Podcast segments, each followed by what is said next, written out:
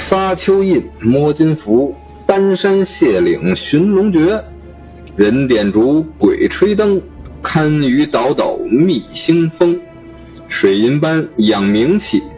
龙楼宝殿去无数。印尘官青铜果，八字不应莫近前。树葬坑，匣子坟，搬山卸岭绕着走。赤衣兄，笑面师，鬼笑莫如听鬼哭。大家好，这里是《鬼吹灯》的绝对领域，我是红猪，猪八一。哟，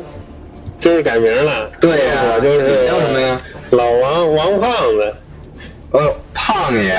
一看您也是《鬼吹灯》的死忠粉儿啊。啊，说死忠谈不上，我这最近玩怪物猎人跟你联机，看你这主角名字都叫山里昂，被你发现了，哈哈。呃，你这对鬼吹灯非常有爱好啊。那你没看我那个怪猎里边的我的那个狗跟猫分别就叫胡八一跟王胖子呀？你可能是我骑着那那只王胖子。好，这铁三角，嗯，我对鬼吹灯这小说也都看过一遍啊，影视作品看了一些，嗯，大概最开始就是先对他这个作者张牧野吧有一点了解，嗯，在这个天涯论坛上他发的自己这些最开始的一些这个民俗怪谈什么的，那你看《鬼吹灯》的时候是什么时候看的？上上中学的时候。啊，那确实是因为《鬼吹灯》随着这个书出也是陆陆续续，前四后四啊，包括现在大家对《鬼吹灯》的粉丝越来越多呢，可能就是因为这些影影视剧的引入。嗯，对对对那咱们今天这一期就分别结合咱们俩的擅长领域。既然你是之前对张牧野有所了解，而且对这个《鬼吹灯》的起源比较清楚，我可能是后期加入影视作品和后期的关注比较多，那就分别按咱们擅长领域给大家做一个完整的解读，好不好？嗯，刚才我也念了咱们这个《鬼吹灯》的开篇有诗，其中呢就提到了几个。呃，在后续书中呢，经常提到的一些专业术语，比如这个《鬼吹灯》小说首创的盗墓四大门派：摸金、卸岭、发丘和搬山。其中摸金呢，就是技术含量最高的，规矩也是最多的门派。这个人点烛、鬼吹灯，就是这个小说这个名字啊，就是摸金派的不传之秘。它是什么意思呢？就是进入鬼古墓之中呢，要先在东南角点燃一支蜡烛，然后才能开棺。如果你开棺过程中这个蜡烛熄灭了，就必须哎，今儿就得收手。对赶紧出赶紧出来，证明咱们这鬼对你有意见了。你什么都不能拿，这是摸金门派祖师爷传下来一条活人与死人的契约，千年传承这是。老祖宗留下的东西。对，这个呢就是《鬼吹灯》这个张牧野，刚才胖子胖爷提到的张牧野对这个《鬼吹灯》这个盗墓一系列的起源的一个背景，然后就着这个背景呢，然后由咱们胖爷呢给咱们讲述一下张牧野是如何打开他的脑洞，引发了这个整个盗墓 IP 的风潮。嗯，这个谈不上啊，只能说最开始可能对张牧野这个作者有一些关注吧。他大概是零五年啊，在这个天涯论坛这个这个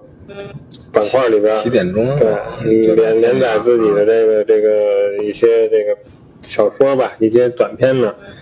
然后呢，这个受到这个呃广大读者的这个追捧之后，然后呢转到了这个起点中文网，可能你说的这个，嗯，然后故事格局也开始变大了，然后就从这个纯这个民俗怪谈变成了一些考古的相关的文学。这个可能也跟他的这个家庭背景有关系，因为他父母都是这个探矿队的这个工作工作者。对，张牧野呢从小就是在这个探矿队的大院里长大，所以他对这些这个地理历史啊产生了浓厚的兴趣。也有而挖掘知识，我以为他是蓝翔，还学过专业学科呢。嗯，所以他是对他是探矿嘛，啊，嗯，然后对这些感兴趣之后呢，加上这些这个挖矿之间可能也也有一些这个风水习俗的讲究啊。所以我在怪猎里边，我的这些主人公团队就是鬼吹灯团队，因为怪猎里边你也需要挖矿，你需要挖谷，嗯对吧？你需要钻山洞。我当时就是从这儿打开的脑洞。嗯，然后咱们说回这个张敏，他这个耳濡目染吧，跟着父母也算学了不少风水的知识。然后这个在天涯红了之后，转战这个起点中文网，他就开始写这个呃探墓啊、风水之类的这个作品啊。然后这个张牧野这个笔名大家都知道啊，这个天下霸唱，对这个我也是就看了看了这个《鬼吹灯》这个最开始啊，一看是是他写的，那这个就一下就沉沉浸其中了。而且这个感觉这个世界观非常的宏大，而且跟他之前的作品也是可以说是一次非常大的提升吧。嗯，然后这个呃说说到这《鬼吹灯》这个作品呢，就这目前是这个八部，前四部后四部前四，后四，对这个精绝古城啊、龙岭迷窟啊、云南虫谷、昆仑神宫，这是前四。对黄龙皮子坟、这南海归墟、呃怒晴湘西和这个呃巫峡关山，关山，嗯对，后这后四是这样。我啊，这个中学时候看啊，看很快，看看完前四呢，以为就完了呢，结果呢又有了后四部，然后这后四部呢又是一种插叙和回忆更多的形式，包括一些起源的东西插进来之后呢，就比较乱，看的也是晕晕乎乎。啊，这块儿，所以我一直也不敢说自己是对《鬼吹灯》有多资深的了解，因为故事线我还没完全捋明白呢。这块你怎么样？确实这样，我也有这种感触。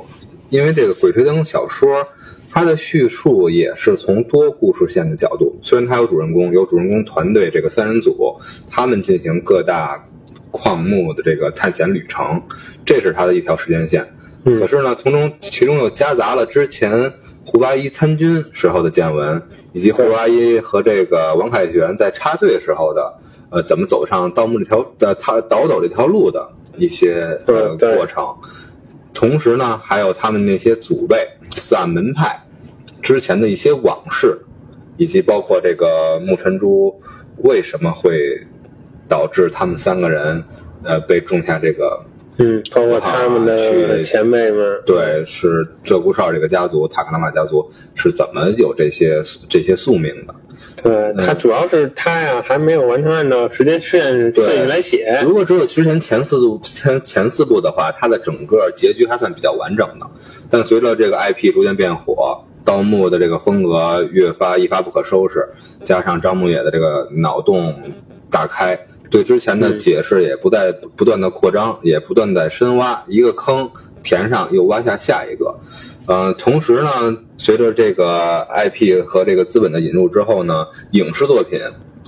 也是参差不齐。现在应该已经有十多部十多部相关的影视作品了，嗯包括有大电影，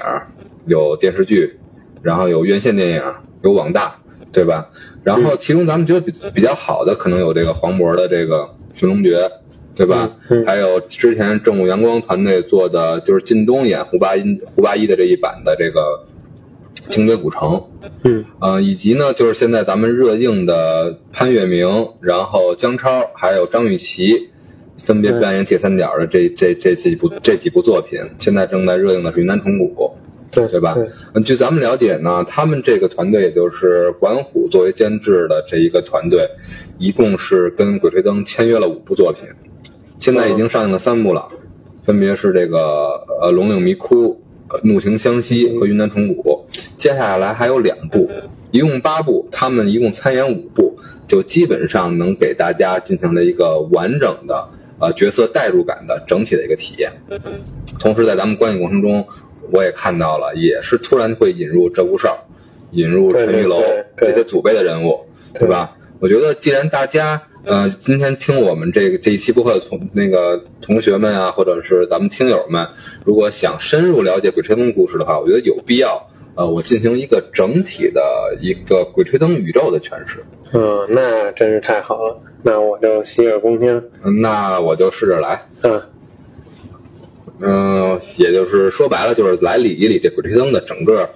故事脉络，把它这个各个主线呢，咱们进行一个梳理。是，这就要说到，你我觉得你理清楚了，我准备再重温一遍。行，那到时候咱们以后再嗯再详做。对对对，咱们可以再交流交流。嗯，话说到清朝末期，当时的传奇摸金校尉，这个呢，其实起源呢是应该摸金校尉的起源，据张牧野说呢，应该是起源于曹操手下的一个团队。为什么是校尉呢？是一个官职，嗯就是曹操的发迹也伴随着他这些倒名气啊、嗯倒斗倒斗啊，嗯然后扩充军资，对吧？嗯包括民国，这都是这些是不是大慈禧墓啊什么这些啊，都是他们的一个发迹的方式。但是跟那个整个咱们作品相关的，那我还是从清末聊起，从咱们这个祖师爷摸金派祖师爷张三链子开始讲。然后那个张三链子呢，就是这个《鬼吹灯》整个故事的起源。他作为摸金校尉的传人，一人挂了三枚摸金符，就是后期呢铁三角各持一支的这个摸金符。嗯而且他擅长非常的擅长这古代的风水理论啊，然后他写下了十六字阴阳风水秘术，也就是后来张三链子写的。对嗯家里传下来半本儿，等于是摸金符和风水秘术都起源于他。然后，因为他所谓道破天机，然后自毁半卷儿，怕招来天谴，等于传到后世呢只有半部了。然后张三链子后来收了四个徒弟，分别是老大叫飞天梭尼，老二金算盘，老三是阴阳眼孙国府，老四就是铁魔头。嗯这四个人呢出师时出师了，然后其中这老三呢，阴阳眼孙国府啊，觉得这个还是见不得人的行当，就不愿意再做盗墓了。就是因为他的这个观点，最后这个张三练的这四个四个宝贝呢，其中最有价值当然是这风水秘术，嗯对吧？就把这风水秘术传给了传传给了这个不愿意倒斗的张国府，这足以见得张三链子可能真是参透天机了。嗯其中另外三个摸金符呢，就是传给了另外三个，然后还留下了他们的祖训：摸金校尉合则生，分则死。这也是后期胡八一三人的信条。嗯之后呢，这个得到了这个十六字半半部十六字阴阳风水秘术的孙国府，就开始云游四方。在一次云游过程中呢，就碰到了这个毒瘾发作，然后刨坟取材的胡八一的祖父胡国华。为了想拯救这个胡华胡国华的这个这这个现在的现状呢，就把胡国华收成了弟子，对他进行言传身教。最后呢，就把这半部十六字阴阳风水秘术传给了胡国华，这也就是胡国华最后传给他的孙子，也就是胡八一的这个秘书了。根儿在这儿呢。根儿在这儿呢。嗯这些情节呢，是在第一部《精绝古城》中有所提有所提及，散落到这一部中了。嗯，这也是我看的最早的，所以忘的也基本很干净了。对，按照这个线路继续讲呢，我给大家讲一讲另外的三个徒弟，一个是金算盘，一个是飞天梭尼，还有一个是铁魔头。这三个人呢，就是一起一起组合着去各地开始到了开始了盗墓生涯。其中在造洛阳的一处古墓时呢，碰到了溃军和流民，这三个这三个师兄弟呢就走散了。其中呢，为了搭救一个难产的孕妇，铁魔头呢就意外中了一个棺材钉，就身亡了。嗯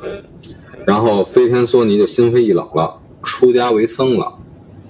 也就是就是法号了尘。对吧？对，就是后期在遮夫哨的时候会用的这个了尘长老。嗯而金算盘呢，就是不顾这个张三链子的训诫，合则生，分则死，自己孤身一人开始继续盗墓。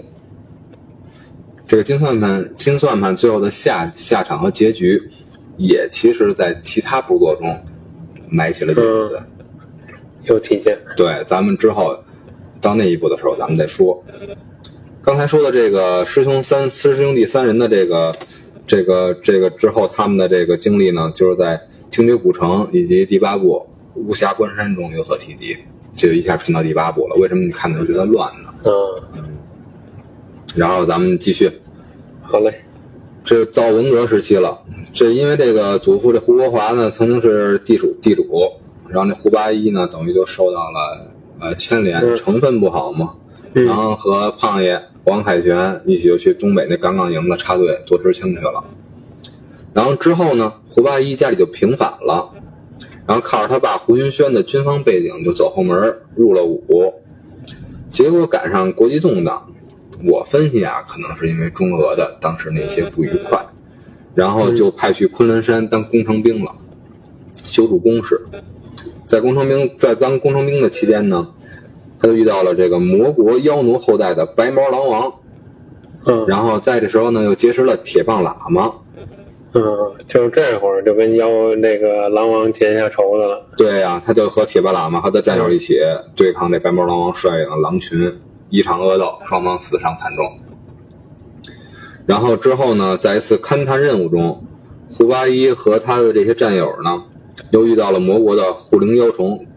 达普鬼虫，嗯，嗯这个大家应该印象深刻对吧？一个这个看似小小的瓢虫，能把人对燃成灰烬。一一接触就烧起来。对，嗯在混乱混乱之中呢，他的战友有人开枪了，又引发了雪崩，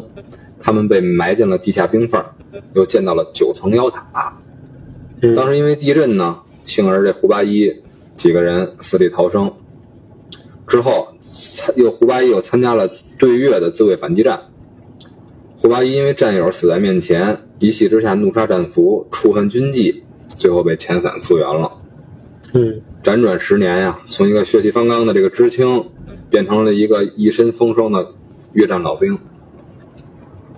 失意之际呢，他就和这个胖爷王凯旋又重逢了。俩人开始呢，在咱们北京是倒卖那个倒卖磁带，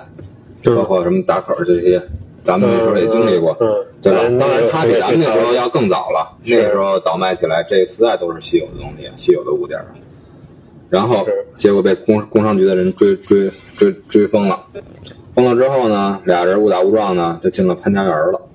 胖子他的父亲呢也传见传下了一块儿，他一时以为他在吹牛，其实他父亲在新疆剿匪的时候，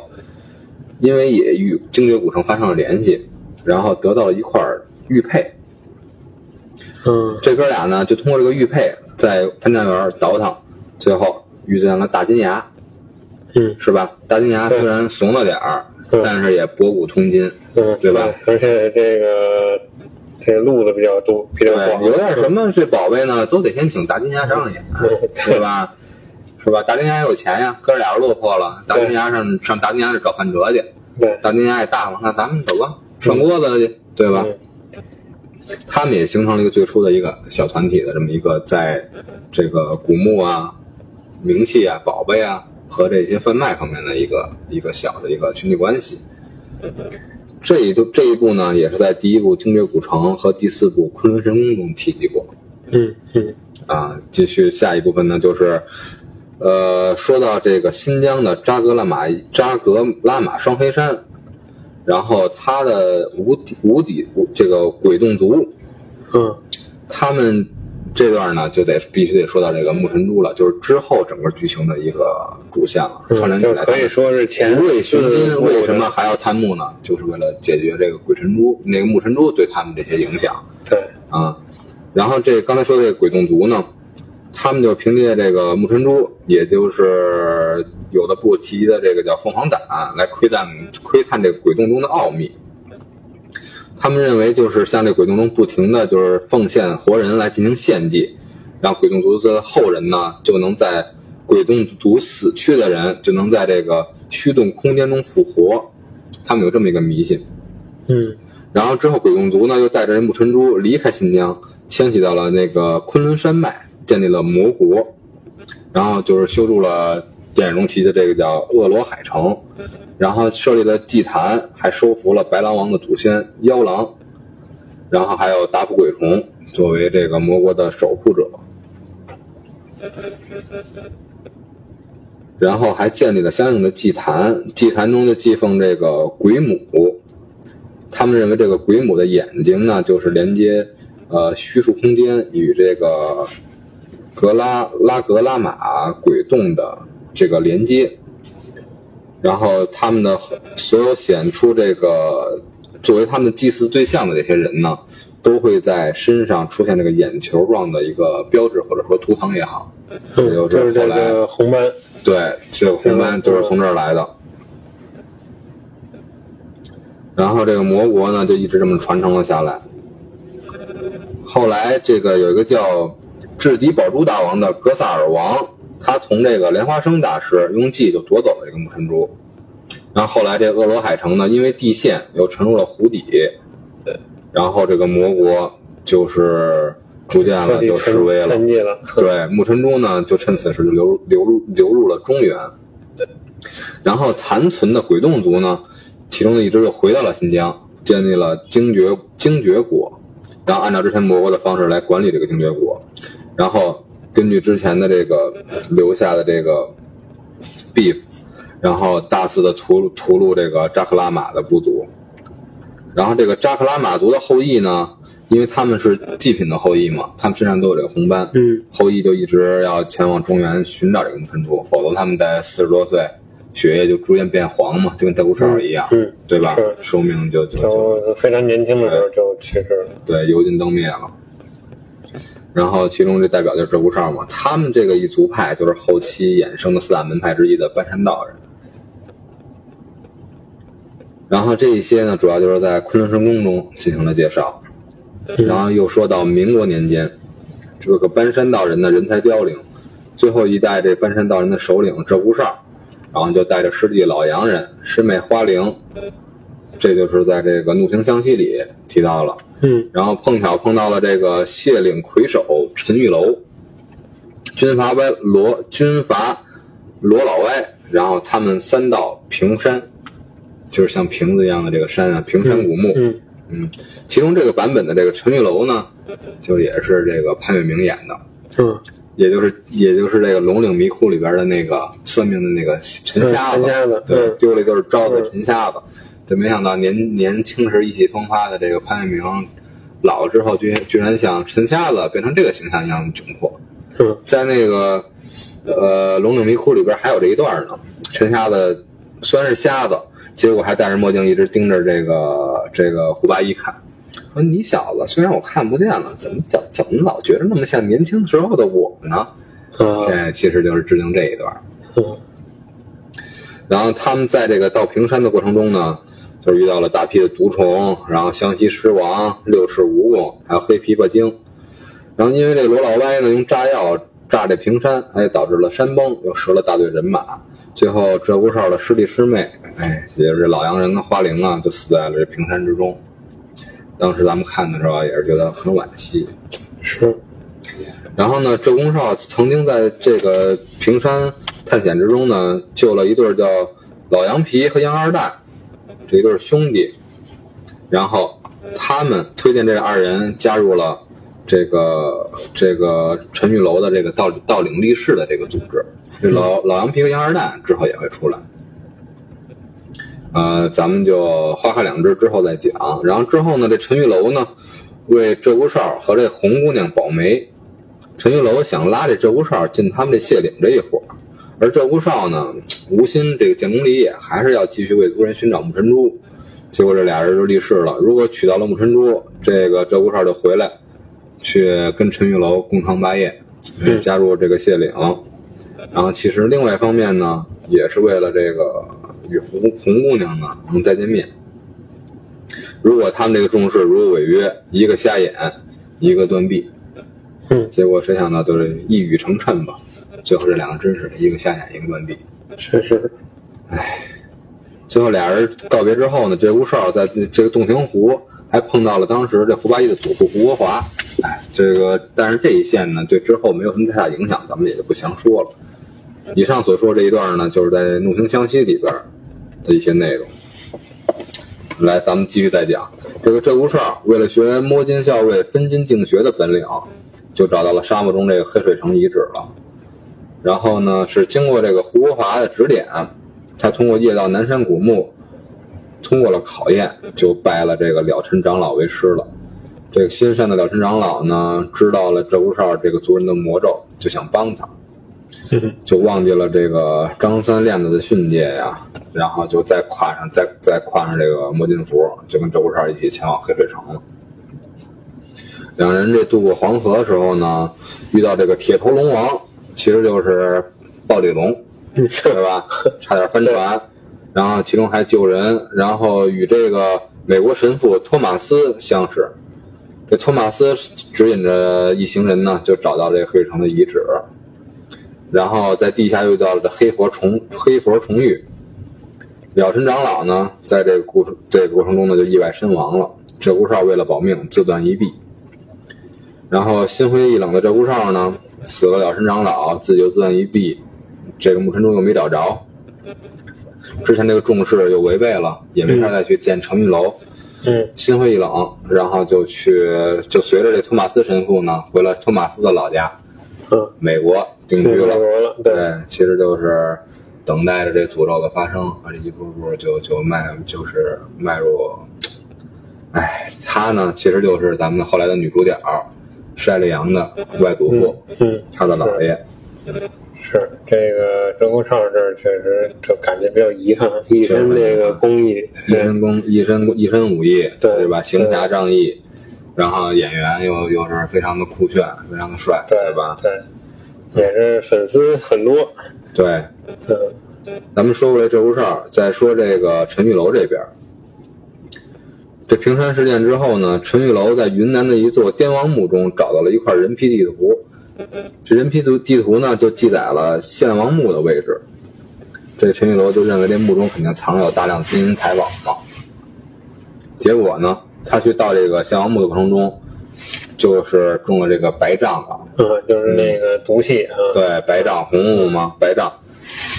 然后折了大批的兄弟，最后一个人死里逃生，然而却双目失明眼。睛也瞎了，对对这这段我有印象，对他这俩人的这个全灵全灵验了，对吧？也不好意思再回去拾拾拾掇他这帮血领兄弟了，无颜再动再见江东父老嘛。从此就流落江湖，以算命为生。哎，然后当年呢，这个金算盘和了尘长老呢，分别来到了这个古兰县。这时候还要提一嘴龙龙岭这块的事儿。龙岭呢，就有一块幽灵冢，然后呢，然后他们去发去发现了，还发现了鱼骨庙。这鱼骨庙呢，是一个盗洞，是后期为了掩埋这个盗洞进入龙岭建立的一个鱼骨嗯，庙专。门弄了一个，就是防止外人那个什么，对，这段还提到了一个这个手手艺人，叫萧其礼。这萧其礼呢，给他们定做了一柄金刚伞。嗯这个金刚伞呢，也是后期这个赛利扬一直背着这个这个宝器。以上这些呢，就是在龙岭迷窟和这个第八部巫峡关山中记的内容。它这个主线啊也是比较复杂，但随着现在传下来呢，慢慢的就开始向新一辈来转变了，然后也逐渐会清晰起来。哎，大家且听我这细细道来。这个单立阳呢，他的父亲叫杨玄威，他继承继承了这个鹧鸪哨一族这个遗志啊，还是要继续为这个族人解去诅咒。然后他就独自去这个新疆寻找精绝古城，想寻找木尘族的下落，结果就一去不复返了。但是好在呢，后来咱们今天看到这个云南虫谷里边体现到了，发现了这个山岳阳父亲的这个尸首，嗯最后也也算是能够，最终也能算叶落归根吧。也是这个鹧鸪哨啊，包括四良这这一脉呀、还是，哎，真是不容易。其中呢，这个一去不返，一去不复返之后呢，这个塞利扬为了找寻父亲呢，就资助他父亲的好朋友这个陈教授的考古队，然后通过大金牙的引荐，结识了胡八一和王胖子。这考古队呢，就出发在精绝古城，然后因为中了这个精绝古这个精绝女王这个棺椁上这个叫什么尸香魔鱼，对对，导致了损失惨重。对吧？那一段描写也是挺精彩的。对，就是个幻幻象呗。对嗯看到的都是那什么，对，导致了陈教授的这个中了招了，对吧？是，嗯。最后他们回来这几个人呢，从这精绝古城回去之后呢，就从此就都中了这个无敌鬼宗的诅咒，就不光是鹧鸪哨这一脉了，嗯，对胡，八一、对，王胖子，甚至包括陈教授身上都有了这个标记，着了道了。着了道了，证明他们将来在四五十岁的时候也是最后一样的结局。这一段呢，就是在这精绝古城这后半段就有有所有所描写。然后呢，精绝古城回来以后，这胡八一、王胖子跟大金牙就去了这陕西古兰县收古董了。这嗯里边电视剧也演过这一趴，对吧？嗯卖鞋子嘛，嗯是吧？然后在渡黄河的时候，就再次遇到了这铁头龙王了，包里龙。然后到了古兰县之后，就打听到了这鱼骨庙的事儿。然后结果他们就通过鱼骨庙，然后去这龙陵里边一探究竟，然后遇到了里边特别著名的一个桥段，就是悬魂梯，嗯对吧？也就是咱们现在理解的莫比乌斯之环，无论怎么走，嗯，对永远会回到起点。对，是吧？然后还遇到了里边非常恐怖的魔物人面蜘蛛，嗯对，最后找到了一个摸金前人的遗骸。之前也曾提到了个引子，这个遗骸是谁呢？就是金算盘，嗯也就是他们祖师爷的徒弟，嗯，是吧折在这儿了。守在这儿了。然后从这龙岭出去之后呢，这胡八一人，胡八一这一行人呢，就是为了发现这眼背后眼球图腾的这个解决办法，为了探明原因，然后最后遇到了这个流落江湖的陈玉楼、陈陈瞎子哎，两条线汇到一起了。嗯。然后通过陈瞎子之前在云南得到这个人皮地图，他们推测木尘珠不是在新疆，也不是在陕西，而是应该在云南献王墓之中，嗯对吧？然后摸金三人组再次起行前往云南，历经千难万险，想要在墓献王墓中找到了与献王人头结为一体的木尘珠。接下来这就是云南虫谷的内容了。这段呢，咱们就不过开展开了，嗯因为现在正有电视剧正在热播啊，嗯咱们也不提前剧透了。希望大家如果有兴趣，大家去看去追剧之后，咱们在咱们的播客之中，咱们再分享，咱们再留言交流。嗯然后咱们就略过云南虫谷这一趴，咱们继续讲起来。摸金三人组呢，带着这个木尘珠找到这木尘珠，与这个寻找冰川水晶师的香港的破产商人雷叔前往了西藏，之后与铁棒喇嘛又重逢了，结识了藏民向导初一。这胡八一一行人呢，就在这个神罗沟的古冰川之下，再次挖到了九层妖楼。没想到又遇到了宿敌这个白毛狼王，嗯对的和他的狼群了。混战之中，这个初一呢，跟这个白毛狼王呢就一同说一下同归于尽。对，探险队呢通过妖楼下的暗道和冰川下的暗河，就找到这个俄罗海城了。然后在这个湖底的地底世界找到了记载魔国历史的线索和祭坛，然后最后通过逆转祭坛，嗯，反使向的用这些个木尘珠宝器，反向旋转回到是吧时间的起相当点。于关闭了这个这个这叫什么？魔国和这个对有虚度空间的通道，然后成功的解除了他们身上的诅咒。之后呢，离开了魔国遗迹以后，胡八一就决定了金盆洗手，然后和赛利扬去美国生活了，重色轻友。胖爷，咱们以后日后再相见，对吧？这就是第四部《昆仑神宫》的内容。所以说，咱们在咱们当年看完第四部的时候，觉得故事还是比较完整的。对，就是一个完结。对，然后不得不说呢，谁知道这第五部到第八部又写出来了，咱们继续还得把之后的这剧情给大家捋一下。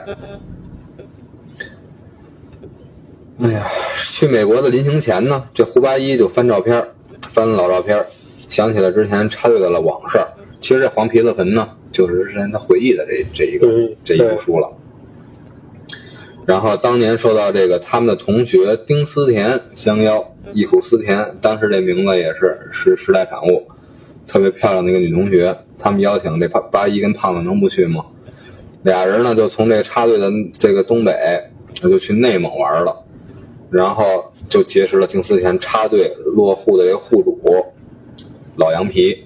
哎，也就是之前在这个提到的鹧鸪哨救下，然后引荐他加入谢岭的老羊皮跟二蛋里边那个老羊皮。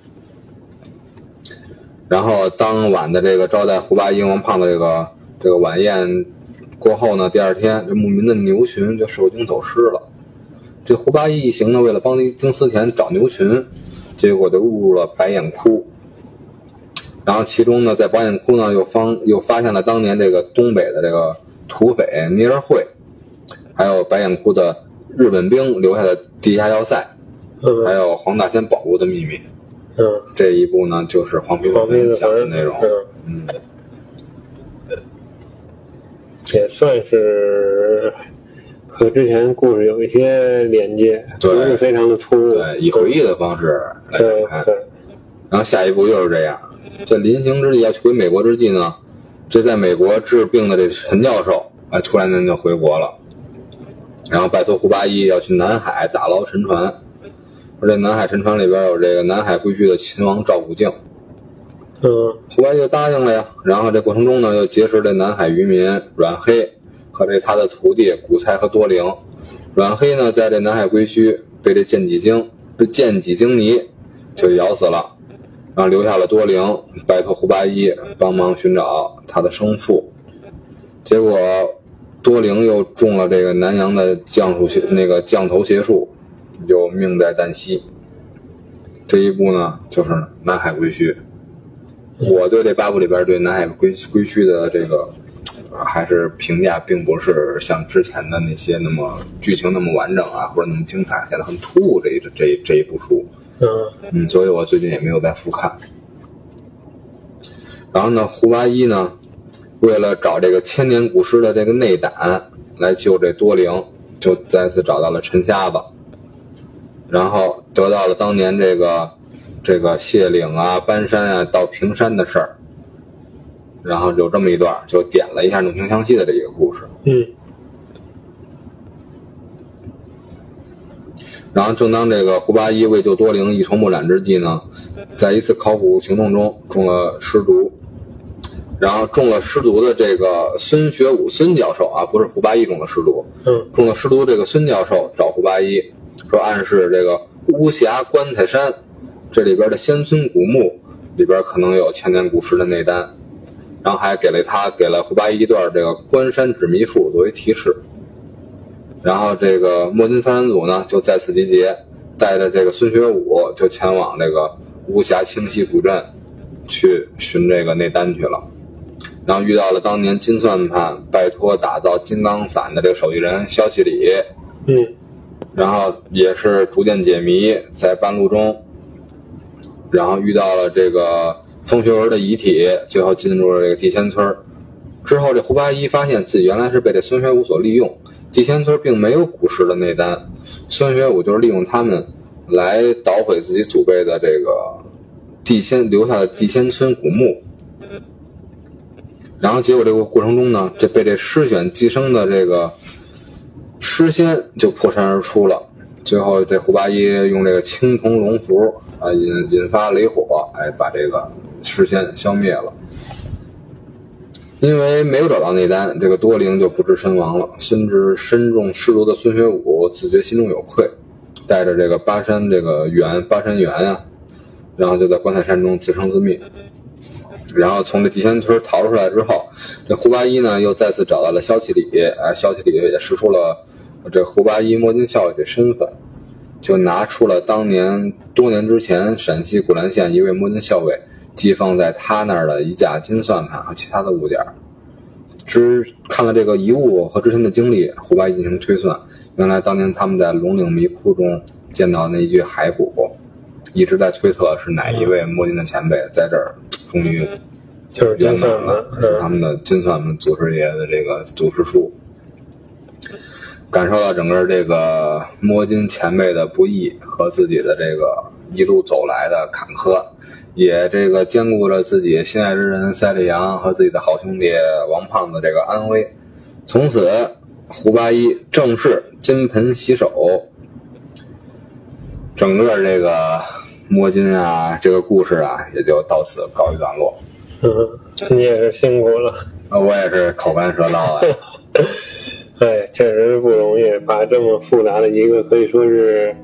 鬼吹灯宇宙，对，哎，这么一个世庞大的世界观给捋出这么一条线来。